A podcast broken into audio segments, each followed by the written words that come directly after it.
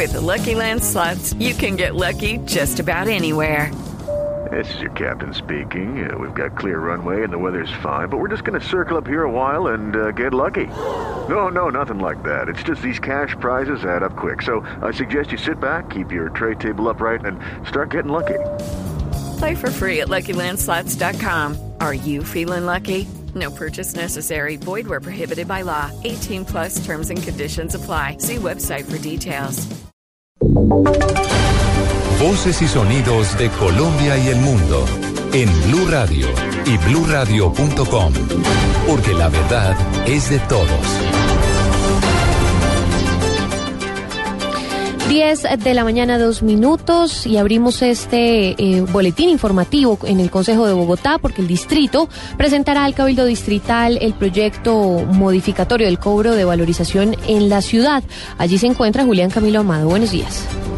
Aquí en el Consejo Distrital hay gran expectativa por lo que será el proyecto de que traiga la Alcaldía de Bogotá para modificar y reestructurar el cobro de la valorización en la ciudad. Según el concejal Celio Neves, vocero de la bancada del Polo Democrático, en el Cabildo Distrital hay un buen ambiente para aprobar la iniciativa y darle solución a este polémico cobro que ha provocado gran malestar entre los bogotanos. Tengo la sensación de que fue bien recibida las propuestas de modificación, eh, las nuevas obras a realizar, eh, la forma de, de, liquidación y cobro a futuro. A esta hora aún no ha sido radicada la iniciativa, pero se espera que en el transcurso de la mañana sea presentado el proyecto. Julián Camilo Amado, Blue Radio. Gracias, Julián. 10 de la mañana, 3 minutos. Y tres violadores fueron capturados por la Policía Metropolitana de Bogotá en los últimos minutos. Juan Carlos Pardo. Así es, María Camila. A esta hora la Policía Metropolitana muestra a estos tres sujetos acusados, precisamente sindicados de abuso sexual en Bogotá.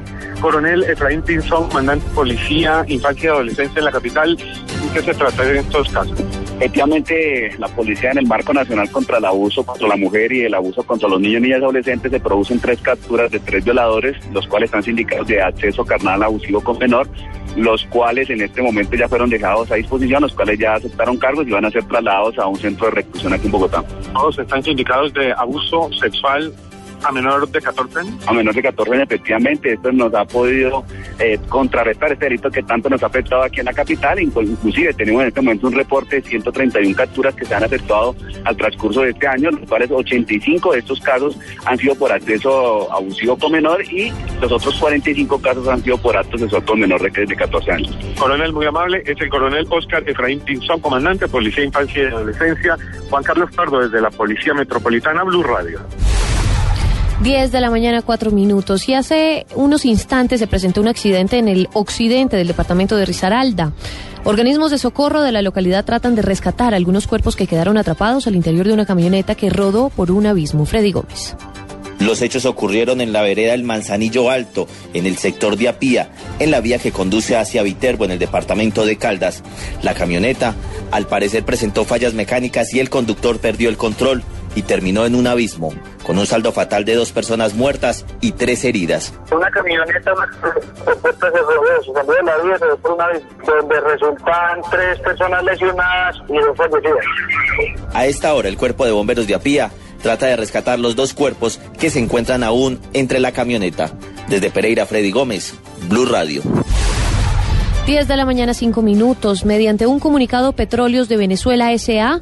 informó que, producto de la situación reportada por la empresa colombiana de petróleos Ecopetrol en territorio colombiano, como consecuencia de un evento de rotura en el oleoducto Caño Limón Coveñas, su personal se encuentra alerta en caso de ser necesaria la activación de su plan de contingencia para minimizar el impacto ambiental. El hecho fue reportado en la tarde de ayer por los vecinos de la zona en el kilómetro 425 en el sector Llanabaja, en el municipio de Teorama, norte de Santander.